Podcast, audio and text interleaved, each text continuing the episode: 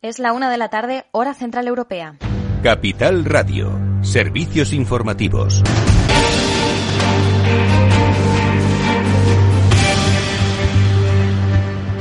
Muy buenas tardes. A esta hora sigue reunido el Consejo de Ministros. Se espera que el presidente del Gobierno. Caser Seguros patrocina este espacio.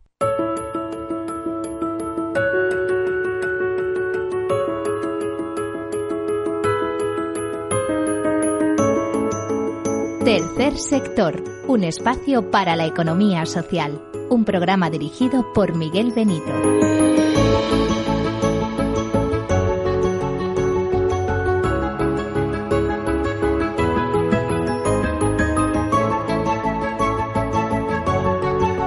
Hola, buenas tardes, bienvenidos, bienvenidos a este programa, a este tercer sector, el programa en el, el cual en clave de eh, solidaridad, solidaridad mercantilmente organizada también para ser eficaces. Hablamos o tratamos con asociaciones, fundaciones, ONGs. Hay que recordar que para ser ONG hay que ser antes asociación o fundación, también con cooperativas, mutuas, mutualidades, todo lo que significa tercer sector.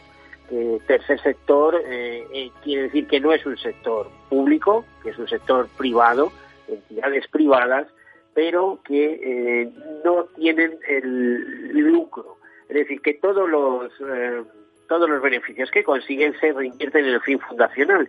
Y son empresas que normalmente están dirigidas o eh, concebidas hacia, o tienen como objetivo la acción social, la cooperación internacional, la mejora del medio ambiente y tantos y tantos pequeños y grandes temas de interés. Imagínense una pequeña fundación que se dedica a investigar algún tipo de enfermedad rara o esas eh, asociaciones o ONGs, en definitiva, que pues ayudan en momentos difíciles a ciertos colectivos. Pues ahí está el tercer eh, sector en estos momentos echando el resto. Un tercer sector muy importante, con 13 millones de trabajadores en la Unión Europea, con 43.000 empresas más o menos en España, eh, empresas de carácter social, con 2 millones de empleados en nómina. Un tercer sector que tenemos que recordar que en la anterior crisis eh, fue de los poquitos que creó empleo y además ayudó a, muchos colectivos eh, en dificultades en, en, aquel momento. Y hoy en día pues está pasando exactamente lo mismo. Ahí están en primer lugar y orgullo de eso pues les traemos algunas muestras y como esas muestras comenzamos eh, tenemos a Nieves Morales Prieto, presentamos ya coordinadora autonómica de Cruz Roja, Madrid. Eh, Nieves Morales, eh, buenas tardes. Hola, buenas tardes, Miguel, ¿qué tal? Ah, ¿Qué tal? Os estaba poniendo como ejemplo a Cruz Roja de que estáis echando el resto en esta crisis. Digo, bueno, estáis en todas las televisiones, ahí están vuestros voluntarios volcados, unos voluntarios que curiosamente coinciden con personal joven. Eh, las personas mayores se tienen que quedar en casa como personal de riesgo, no todas lo hacen, pero mm, eh, por recomendación de los propios eh, profesionales de la sanidad, es preferible que, se arriesguen lo menos posible y más si tienen patologías previas, ¿verdad? Sí, así es, es verdad. Eh, las personas mayores, pues es un grupo de riesgo. Todos los todos los, eh, o sea, son, son personas que, que, hemos visto que es precisamente donde mayor incidencia ha hecho esta, eh, el, el, virus, ¿no? Eh, y, y, si bien es cierto, eh, es verdad que es precisamente son las personas mayores quienes han estado siempre muy vinculadas a, a la labor voluntaria. Exacto. Son personas que, pues gracias a que se organizan muy bien su tiempo, porque yo siempre pienso que a nadie le sobra el tiempo, sino que cada uno se lo organiza eh, de la mejor manera que puede y las personas mayores pues se organizan para hacer un voluntariado que, que en tiempos eh, eh, normales pues son de gran ayuda.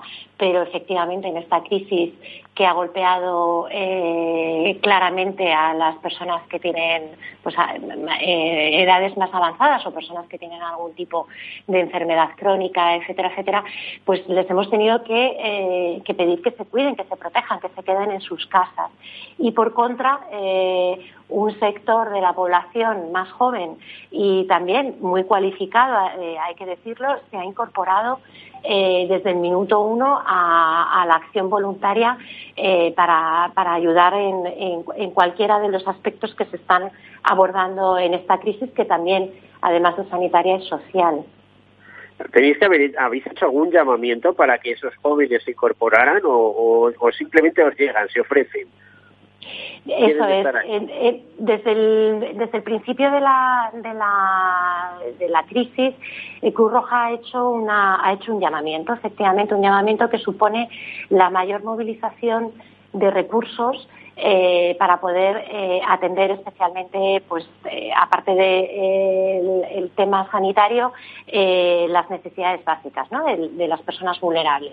este llamamiento se puso desde el primer momento un objetivo que era movilizar a nivel de toda España eh, a 40.000 personas voluntarias ¿no? que se pudieran implicar en nuestra en, pues en cualquiera de las acciones que estamos eh, que se pusieron en marcha y que seguimos poniendo en marcha porque como la crisis evoluciona eh, las necesidades evolucionan y lógicamente hay que darles respuesta y, y gratamente pues hemos tenido incorporación de personas que pues mm, de forma voluntaria ofrecen su tiempo, su conocimiento, su experiencia eh, para ayudarnos y, por ejemplo en la Comunidad de Madrid hemos movilizado a más de 5.000 eh, personas voluntarias solo en estos dos últimos meses. Bueno, muy muy interesante, muy impresionante.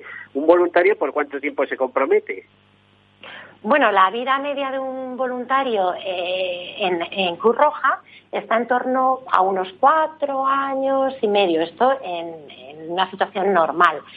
¿De qué depende el, que una persona continúe siendo voluntaria? Pues lógicamente que tenga actividad, que tenga los recursos para poder hacer esa actividad eh, y, que, y, que, y que reciba esa satisfacción que que supone ayudar a las personas. ¿no? El, voluntariado engancha, es algo que, quienes lo hemos eh, eh, vivido y experimentado eh, sabemos que es algo que, que, te motiva, ¿no? que, al final es el, poder ayudar a otras personas es, un, es una gasolina que te hace funcionar todos los días, a pesar de la que tiene un retorno emocional importante. Absolutamente, absolutamente. Siempre hablamos de, de ese retorno emocional que, hace que, cada día te levantes y sigas eh, eh, participando, eh, porque da igual el colectivo, da igual el sector en el que intervengas, ¿no? El sentirte que estás ayudando a alguien, creo que, que no, o sea, es que no tiene precio, no tiene precio. Bueno, y siendo las cosas así, ahora mismo, ¿en qué, a ver, en qué líneas de prestación de ayudas estáis colaborando? Imagino que montones, desde alimentación a cuidado de mayores o atención de mayores o eh, no sé no sé qué más se me ocurre. Atención a la dependencia porque me consta que muchos voluntarios vuestros sacan a pasear cuando se podía, ¿eh? a personas con discapacidad, etcétera. En fin, ahora tenéis que estar en, montones de líneas de actuación. Claro, Miguel, nosotros estamos definiendo esta, esta emergencia eh, a diferencia de otras en las que la Cruz Roja interviene, que pueden ser en otros países por, por, terremotos que, o por huracanes, que son emergencias verticales, ¿no? que ocurren, inciden en un determinado eh, lugar, eh, una determinada población, intervienes y recuperas y te marchas. ¿no? En este caso es una emergencia de carácter absolutamente horizontal. ¿Y esto qué significa? Que, que, eh, implica o ha tocado todas las actividades o sectores en los que la Cruz Roja día a día hace su intervención. Nosotros, por ejemplo, el primer, la primera semana nos dimos cuenta que eh, la situación de confinamiento, bueno, de aislamiento de muchas personas que tienen, o bien porque son personas mayores, o bien porque están enfermas, o bien porque eh, están padeciendo la, el COVID y tienen que eh, eh, guardar una, una, cuarentena, no podían salir de, eh, de, sus, de sus casas. ¿Qué hicimos? Pues que toda esa atención que a veces se, se hace de una manera normal en una oficina de Cruz Roja, la hemos sacado a la calle. incorporamos unidades móviles, vehículos, con personas voluntarias que, pues a través de cada día hacen un cuadrante de las personas que necesitan que les acerquemos bien alimentos o bien eh, medicación o productos de higiene, tanto personal como para, para el hogar y, y, en, poco tiempo pues eh, habilitamos, eh, son 60 en la Comunidad de Madrid, 60 unidades que, eh, que acercan la ayuda al, al, al, domicilio. Luego también hay dentro de lo que es el, el, la, la, respuesta en la parte más social ¿no? de, esta, de esta emergencia, eh, las personas mayores también se están, están nos preocupa muchísimo esa soledad no deseada y, participamos activamente en llamarles, eh, agendamos eh, pues, nos propusimos a nivel España eh, poder hacer eh, llamadas a todos los colectivos, especialmente mayores o personas eh, con discapacidad, para poder saber cómo están, si tienen toda la información que necesitan, si necesitan algún tipo de ayuda y, y viendo datos, en Madrid creo que llevamos unas 33.000 eh, llamadas en este sentido. Pero más yendo más lejos, eh, también eh, hay personas voluntarias que están llamando a personas mayores eh, pues para charlar con ellas, ¿no? Porque al final cubrimos necesidades básicas, pero hay otras necesidades que, que, son más invisibles, como es pues mantener una conversación, evitar esa soledad, ¿no? Que, que, que, que, estas personas que se convierten en personas vulnerables eh, pues están padeciendo. Pues es que está clarísimo que además de la salud eh, física está la mental y esta, esta sí que está en riesgo, ¿eh? La salud emocional, ¿eh? eh ahí, fíjate la cantidad de personas mayores con depresión o con algún problema de estos y el no poder salir al sol o juntarse con las amigas o los amigos o, o no sé, simplemente sí. dar un paseo al aire es, es, es, tiene una repercusión claro. importante, tiene un impacto importante. Claro, el no poder hacer actividad, la actividad normal cotidiana, pues también supone un, un, un pues, que, que, la salud mental eh, se vea afectada. Pero en, en, ese sentido, por ejemplo, Cruz Roja Española también ha lanzado un, una campaña que se, que se denomina Cruz Roja Te Escucha, eh, precisamente pues para que las personas que necesiten tener un alivio emocional. Eh, también hay mucha, eh, mucha gente que ha perdido un familiar, un amigo, un allegado, ¿no? Eh, y gestionar el, en estos momentos donde a lo mejor pues el consuelo no se puede hacer de forma presencial, gestionar estas emociones también sí. está suponiendo un, un, trauma. Uh -huh. Iba a decir de, perdona Nio, es que eh, digo que gestionar el duelo, que nunca es fácil. ¿eh? No es no. fácil en presencia, pues fíjate, en ausencia ya, tiene que ser tremendo. Es, es muy, es, efectivamente es muy duro. Y en, este teléfono que, que, ha habilitado Cruz Roja eh, eh, también orienta en, por un lado, pues tra trabajar este duelo, pero en otro, en otro sentido también hay muchas personas que tienen cierto miedo, ¿no? A recuperar esta actividad cotidiana. Entonces, bueno, pues darles herramientas eh, para que se sientan seguros cuando tienen que hacer, eh, pues bien la compra o hacer algún recado o cuando poco a poco en la desescalada la gente pueda eh, salir eh, con más frecuencia a la calle, ¿no? Que todos tengamos las mismas medidas. Al final, eh, no, deja de, no dejan de ser respuestas que, también personas voluntarias pueden, como decíamos al principio, eh, y, además eh, profesionales de la psicología, pueden orientar en cómo sentirte seguro cuando vol volvamos poco a poco a, recuperar algunas acciones más cotidianas. también en el ámbito de lo social, cuando me preguntabas que qué otras actividades estamos haciendo. Esta crisis ha puesto, ha puesto en evidencia la economía sumergida. ¿no? Hay muchísimas personas que vivían al día con unos eh, ingresos y unos gastos que, pues lamentablemente, esos ingresos dejan de producirse, pero los gastos continúan eh, existiendo. Muchas personas se han visto en situación de calle eh, de forma repentina eh, que, lógicamente en, en, el estado de alarma y con, el, con las medidas de confinamiento eh, pues eh, hay, que darles respuesta. Cuando hablamos de necesidades básicas, aparte de la alimentación, también estamos hablando del alojamiento.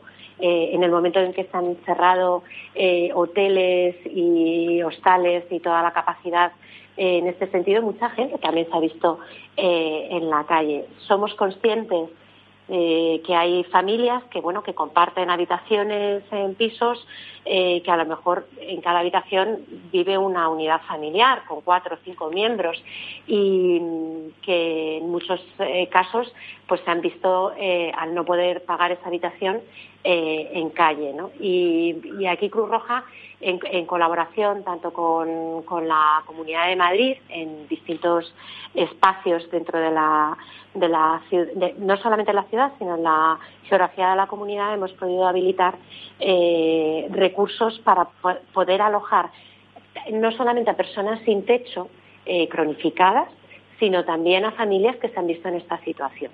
Eh, hay un tema que también ha surgido en esta crisis, que es que la, casos de violencia doméstica, ¿no? Que donde, pues, a lo mejor eh, la mujer ha tenido que salir eh, con, sus menores o con sus hijos eh, a la calle por, cuestiones de violencia y que se encuentran en situación de calle. Esto lo estamos viviendo. Eh, al final, las actividades que estamos poniendo en marcha responden precisamente a esta situación de vulnerabilidad de estas personas que ya eran vulnerables, pero que se les ha agravado eh, esa vulnerabilidad, ¿no? ese grado de vulnerabilidad. Y luego han surgido otras tantas, ¿no? que quizás no estábamos eh, eh, viendo, pues porque sí que tenían sus mecanismos de subsistencia, pero que en la situación actual pues, pues no tienen. ¿no? bueno, en definitiva veo que también habéis entrado a colaborar un poco más de lleno con el Banco de Alimentos, ¿no? Con, con, la Federación de Bancos de Alimentos, con el Banco de Alimentos de Madrid, y también eh, estáis eh, repartiendo alimentos y no sé si incluso habéis organizado algún tipo de comedor o alguna cosa de estas. En el caso de la alimentación... La distribución de comidas eh, preparadas. No sé exactamente en qué punto está toda esa cuestión. Claro, en el, en el Cruz Roja, en el caso de alimentación, para decidimos diseñar una cesta básica en el, al inicio de la crisis, una cesta básica que recogiera eh, los productos para una alimentación saludable, tanto productos eh, perecederos como un complemento de productos eh, frescos, gracias a convenios con supermercados, para poder bien o que las personas que se pueden desplazar a nuestras oficinas lo pudieran recoger o bien que los que no pueden salir de sus domicilios se los pudiéramos acercar. Esto por un lado. Y por otro lado, em, eh, al igual que Banco de Alimentos, Curroja Española tiene, em, distribuye el excedente de la Unión Europea eh, que se produce en varias fases a lo largo del año, en tiempos normales. Ha coincidido justo que una de esas fases se, producía en el mes de marzo. Por tanto, eh, teníamos nuestros almacenes en nuestros puntos de, presencia a lo largo de la geografía de, toda España y en la Comunidad de Madrid. Eh, teníamos eh, el, producto que nos llega a través de Unión Europea y que tenemos ya nuestras familias perfectamente identificadas con un grado de vulnerabilidad que complementan su alimentación con estas entregas de alimentos. En ese sentido, hemos trabajado eh, en, la distribución de alimentos y seguimos en ello. Evidentemente, probablemente iremos regulando o iremos equilibrando ¿no? a medida que eh, empieza a haber una desescalada para trabajar itinerarios más integrales, no solamente con la cobertura de estas necesidades básicas de alimentación, sino con eh, orientación laboral y asesoría en materia jurídica y evidentemente en, el, ámbito de gestionar ofertas laborales para que eh, rápidamente podamos recuperar al menos las condiciones económicas eh, de las personas eh, que, están padeciendo la crisis con mayor gravedad al punto por lo menos de cuando empezó la crisis. Y esto es fundamental. nuestra intervención debe entenderse también de una manera absolutamente integral. Cuando Cuando apoyamos en el ámbito laboral, también eh, hay eh, estas familias que están, que están padeciendo los efectos de una manera más drástica, también nos ocupamos de sus menores. Eh, muchos de ellos, que, llevan dos meses y algo más sin poder ir al colegio, lógicamente, los deberes tenemos que podemos hacerles ese apoyo escolar, ¿no? A través de nuestro proyecto de éxito escolar, pero en remoto. Eh, y para eso también hemos ayudado. vamos a ver, apenas, apenas nos queda un minuto para ir a publicidad. Eh, vamos a ver, familias que tengan algún tipo de necesidad y que piensen que Cruz Roja les puede echar una mano. ¿Dónde se tienen que dirigir? Lógicamente sería por teléfono o por internet. ¿Cómo, cómo a quién tienen que llamar para contarles su problema y que vosotros podáis evaluar y actuar en su caso? la mejor vía es que eh, accedan a la página web de cruzroja.es y inmediatamente en la, en, la, primera pantalla eh, pueden acceder a, expresar cuál es su situación para que nosotros eh, podamos atenderles. Vale, de, en cualquiera de las múltiples necesidades, ámbitos de actuación vuestros, ¿no? Exacto, sí. En la, en la situación que nosotros lo que, lo que hacemos es valorar cuál es esta situación de necesidad y con un pequeño triaje social vemos cuál es la respuesta más adecuada dependiendo de la, de la situación de la familia o de la persona en concreto. Bueno, pues eh, aquí lo tenemos que dejar. Nieves Morales Prieto, coordinadora autonómica de Cruz Roja Madrid. Muchísimas gracias por eh, tu intervención. Gracias a Cruz Roja por la gran labor que desarrolla eh, en todas partes y en estos momentos en nuestra sociedad. muchas gracias, Nieves. Un saludo. Muchísimas gracias, eh, Miguel, por, por darnos este espacio. Muchísimas gracias. Vale, es vuestro espacio. Bueno, pues muchas gracias. Vamos a hacer una pequeña pausa y enseguida continuamos.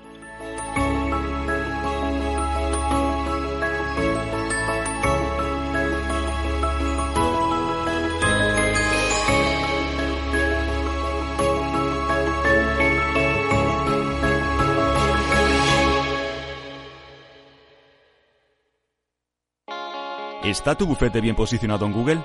El 77% de usuarios buscan los servicios que necesitan Internet. Si no te encuentran a ti, encontrarán a tu competencia. En comunicación jurídica llevamos 20 años ayudando a dar visibilidad a empresas del sector legal. Web corporativa, estrategias publicitarias, marketing en redes sociales. Infórmate en comunicacionjurídica.com o en el mail info arroba. Comunicación Jurídica. Hacemos visible tu despacho. Hola. Pues mira, ha habido momentos en los que me he sentido un cliente de segunda. Muchas veces, las entidades de ahorro tradicionales se han guardado bajo la manga los mejores productos financieros para los grandes patrimonios. Y esto, si te digo la verdad, no me parece normal. Por eso, Finambest es revolucionario. Los mejores fondos de inversión a mi alcance y al de todos. Porque te da más rentabilidad por tus ahorros gracias a sus bajas comisiones. Porque no tiene letra pequeña porque no se guardan ases en la manga. Lo normal. Entra en finambest.com y descubre que lo normal es extraordinario. Lo normal es Finambest. Tercer sector, un espacio para la economía social. Un programa dirigido por Miguel Benito.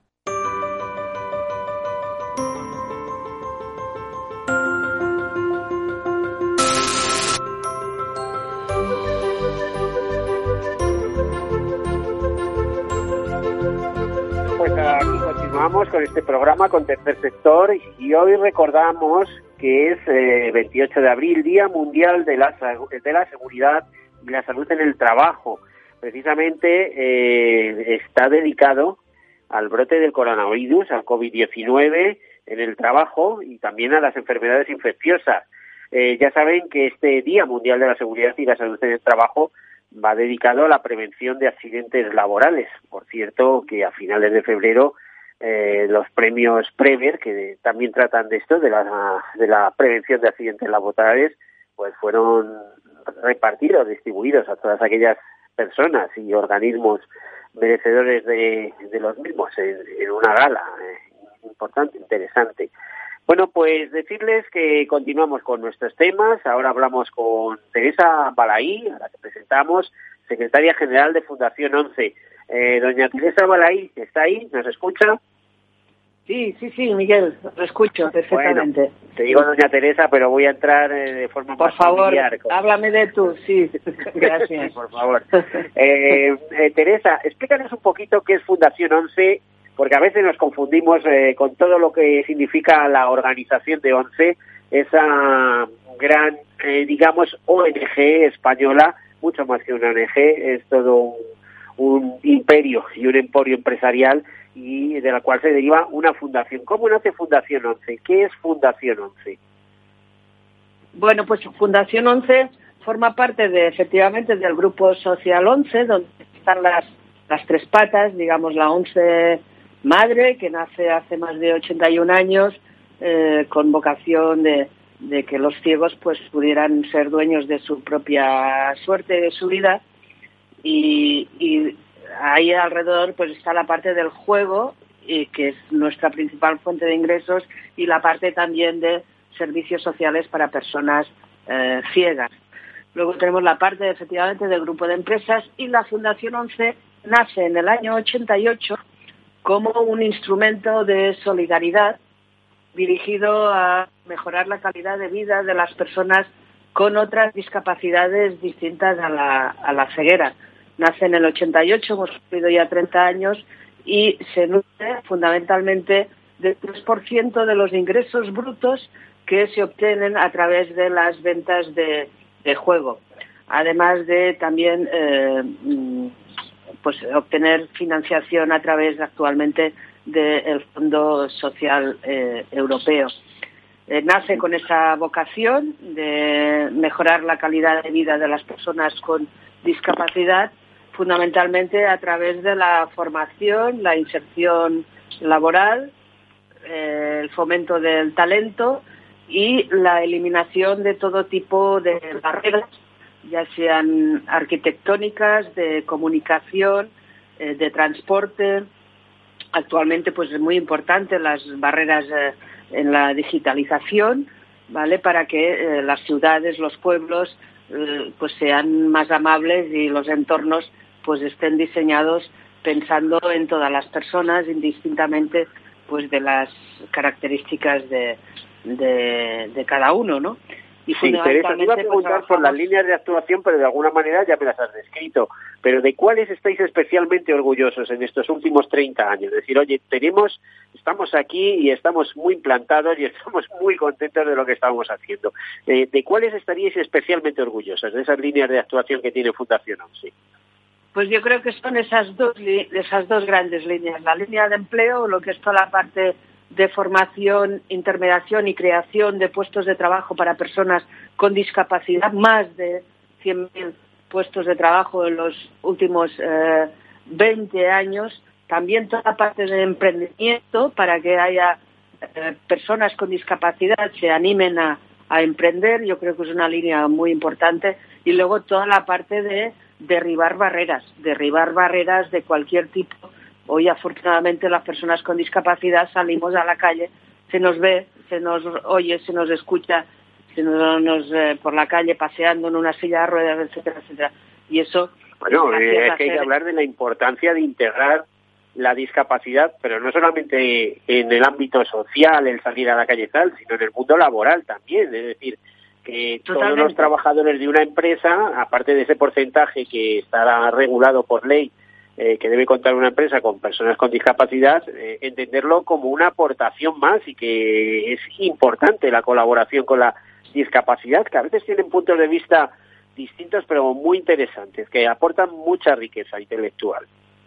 Sí, efectivamente, es que la discapacidad forma parte de la diversidad humana y efectivamente en el campo del empleo, pues cuando una persona se integra laboralmente, pues con discapacidad aporta, aporta esa plantilla y, está más que comprobado, ¿no? Y aporta otros puntos de vista, otras necesidades a, cubrir y, que puede enseñar y, ser uno más dentro de esa, de esa plantilla. No, de hecho, se demuestra y cada vez que una empresa se anima a contratar a personas con discapacidad, pues la verdad que, que, que repite. Yo me estoy acordando amigos que han pasado por este programa, y digo amigos porque han pasado reiteradamente, una vez y otra vez y tal, Estoy pensando pues en, nuestro amigo David, que es una persona que no tiene brazos, la primera persona en Europa en sacarse un carnet de conducir sin brazos, algo increíble.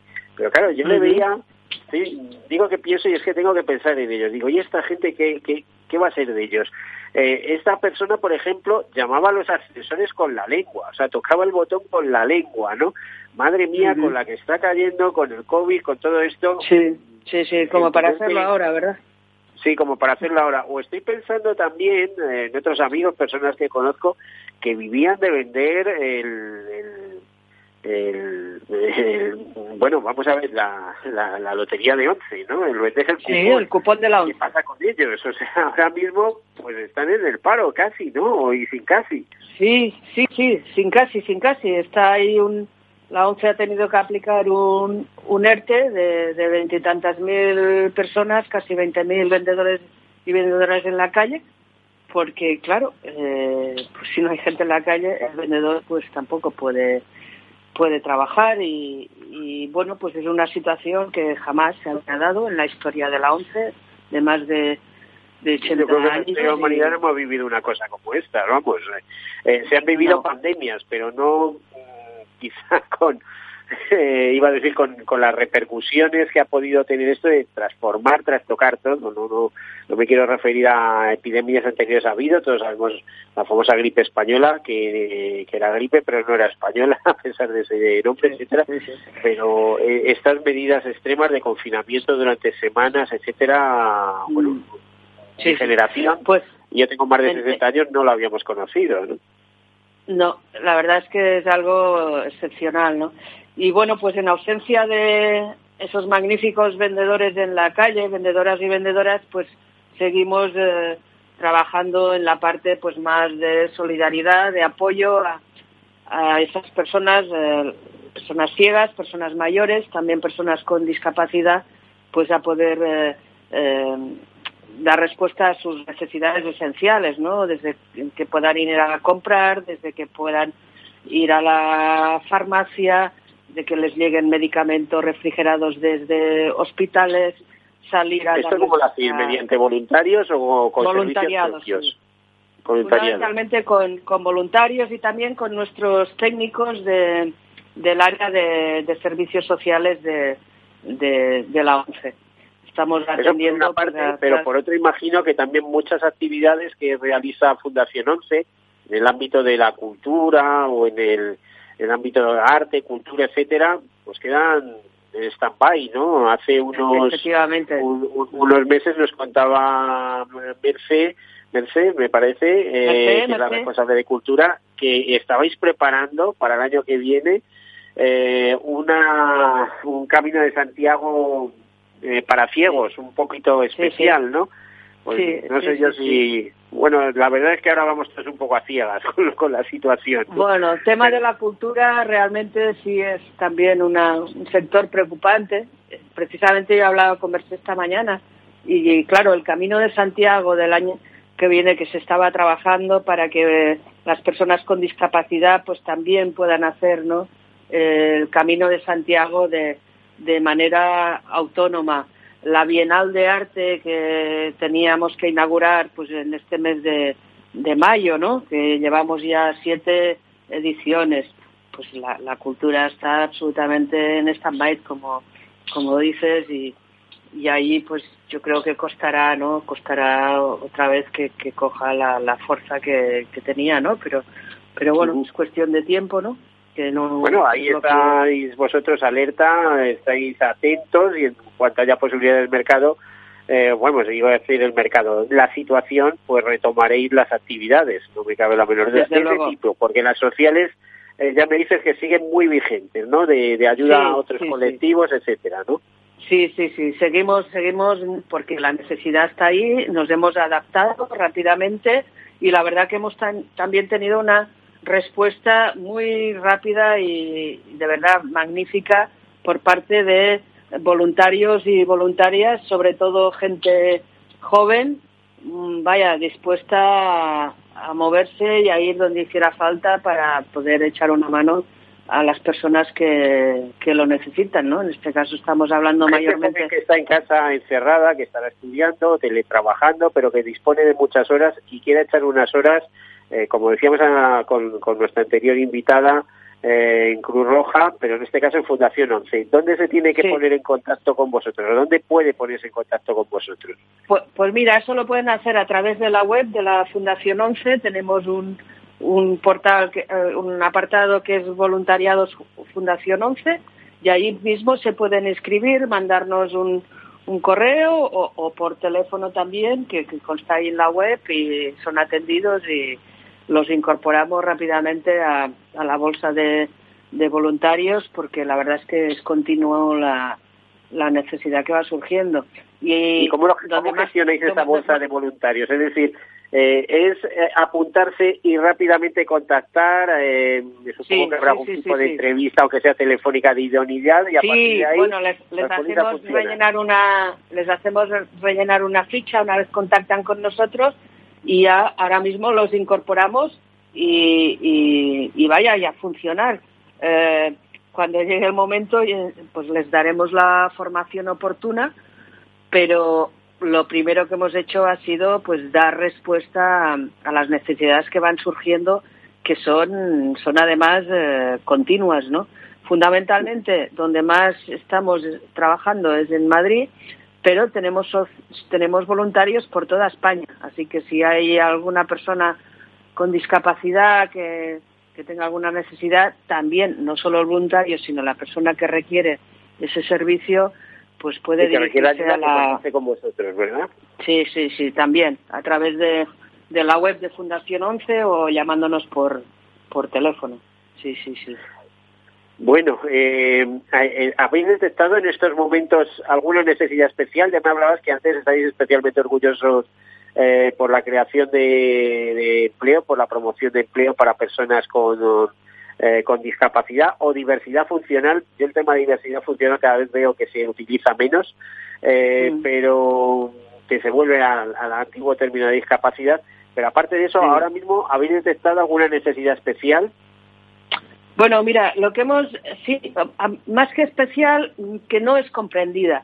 Por ejemplo, las personas con discapacidad intelectual, personas con autismo, por ejemplo, mm, pues que, por, por, necesidades terapéuticas tienen que salir a la calle y pues se han encontrado padres con, con el hijo, la hija, pues que les han increpado, que les han llamado la atención, en fin, porque la gente no entiende ¿no? que una persona con discapacidad pues puede tener esa necesidad terapéutica y que además eh, estamos autorizados por parte de, del gobierno, ¿no?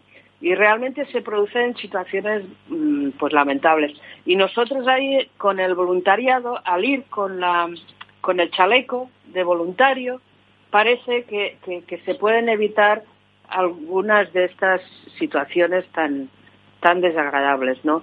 Y ahí también estamos dando apoyo a, familias, sobre todo familias eh, monoparentales o familias donde hay más de una persona enferma o gente que se ha tenido que hospitalizar y, la persona con discapacidad pues queda sin sin apoyo. Eh, pues pues ahí estamos trabajando, ¿no? Y realmente pues pues es una maravilla ver ese vínculo que se genera ¿no? entre la persona voluntaria y, la persona con, discapacidad, ¿no?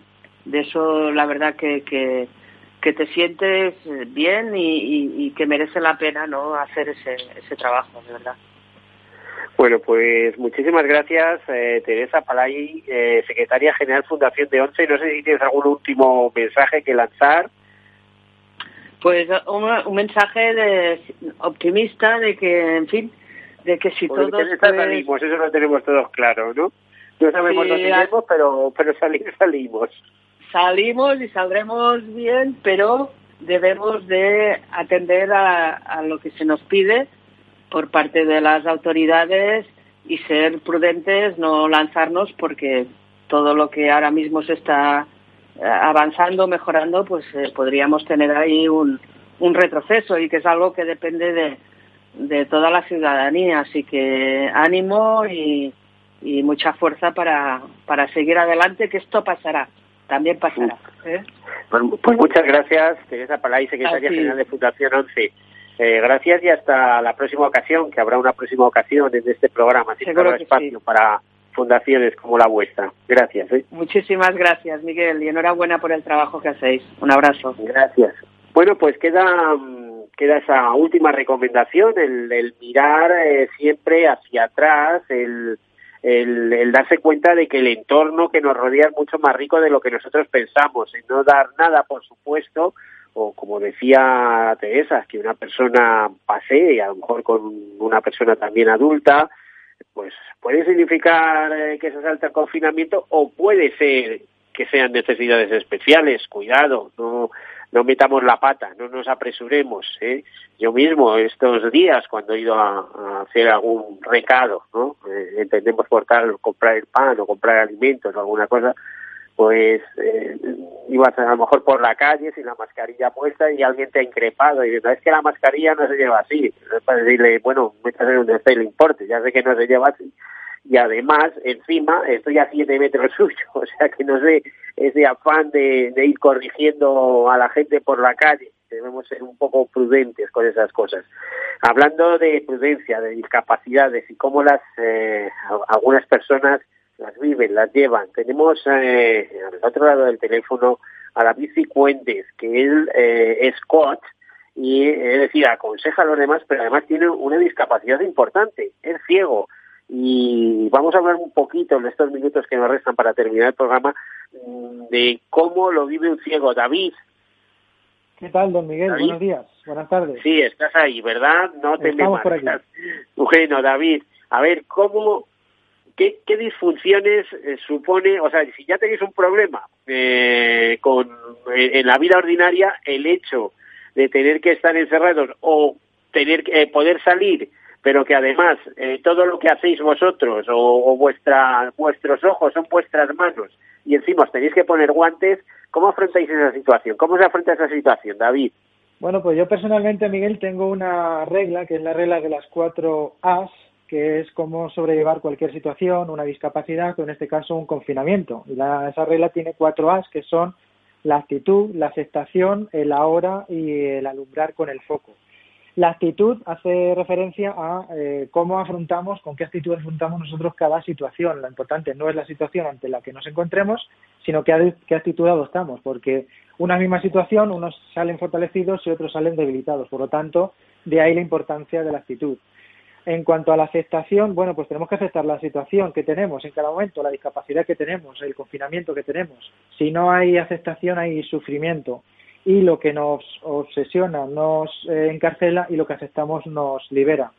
Muy importante la tercera A, que es el vivir ahora, el vivir el presente. Cuando vivimos en el pasado estamos en la depresión, cuando vivimos en el futuro estamos en el estrés y en la ansiedad y cuando vivimos en el ahora o en el presente, que es lo que hay que hacer, es cuando estamos eh, viviendo la felicidad, la paz interior. Y en último lugar, Miguel, tenemos el alumbrar. Somos libres para alumbrar con nuestro foco a la queja, al juicio, al problema, al pesimismo o, por el contrario, al, a la solución, al optimismo, al positivismo. Bueno, pues somos libres de poner el foco donde nosotros queramos. Lo que es increíble es que más que coach es filósofo. Se nota que tienes tiempo de pensar las cosas, ¿no? Esas cuatro A's. bueno, la experiencia, la experiencia te da mucho, el, el, estudio, la preparación y el querer ayudar a los demás es lo que te hace, bueno, crecer a ti mismo y, tener herramientas para poder ayudar a los demás que, de eso se trata. Y Nos has explicado cada una, apenas nos quedan uno o dos minutos para terminar el programa. Repíteme esas cuatro A's, por favor. Actitud, aceptación. A ver, repítemelas. Actitud, aceptación, ahora, es decir, vivir el ahora y alumbrar con el foco donde tú quieras. Eh, y qué importante también es eso de alumbrar, no vivir en la frustración permanente. Por cierto, que alguien dice que la hora no existe, ¿eh? eh he tenido alguna, eh, no discusión, sino proceso dialéctico sobre la hora, digo, porque en este, ahora mismo, dice, no, ahora mismo ya se te ha escapado, eso ya es pasado. bueno, todo lo que disfrutas... Y, y, el, y, el, y el ahora no existe porque, porque ya es pasado. Todo lo que disfrutas, pasado todo lo que vives es el ahora. El pasado está para que te enseñe tanto tus fracasos como tus eh, errores, aciertos, etcétera, y el futuro está no para esperarlo, sino para crearlo. Pero es muy importante que ese presente está para vivirlo y disfrutarlo, y es ahí donde encontramos la, felicidad en el presente. Bueno, y tú como, a ver, rápidamente, fíjate que tú partes de una situación problemática, como es una persona ciega, etcétera, etcétera, pero te veo siempre muy animoso y, y muy centrado. ¿Cómo ves el, eh, cómo ves, cómo visionas el futuro? Eh? Y, hablo de una visión de, de, cerebro, ¿eh? o sea, ¿cómo es, cómo es el futuro? ¿Cómo piensas que, que va a terminar? Bueno, pues como decíamos, el futuro está para crearlo, no para esperarlo. Nosotros tenemos la capacidad, nunca mejor dicho, de crear ese futuro visionando. Bueno, pues tenemos que irnos, lo siento mucho, David. Nada, Volveremos, quiero contar eh, contigo en alguna ocasión. Caser Seguros patrocina este espacio.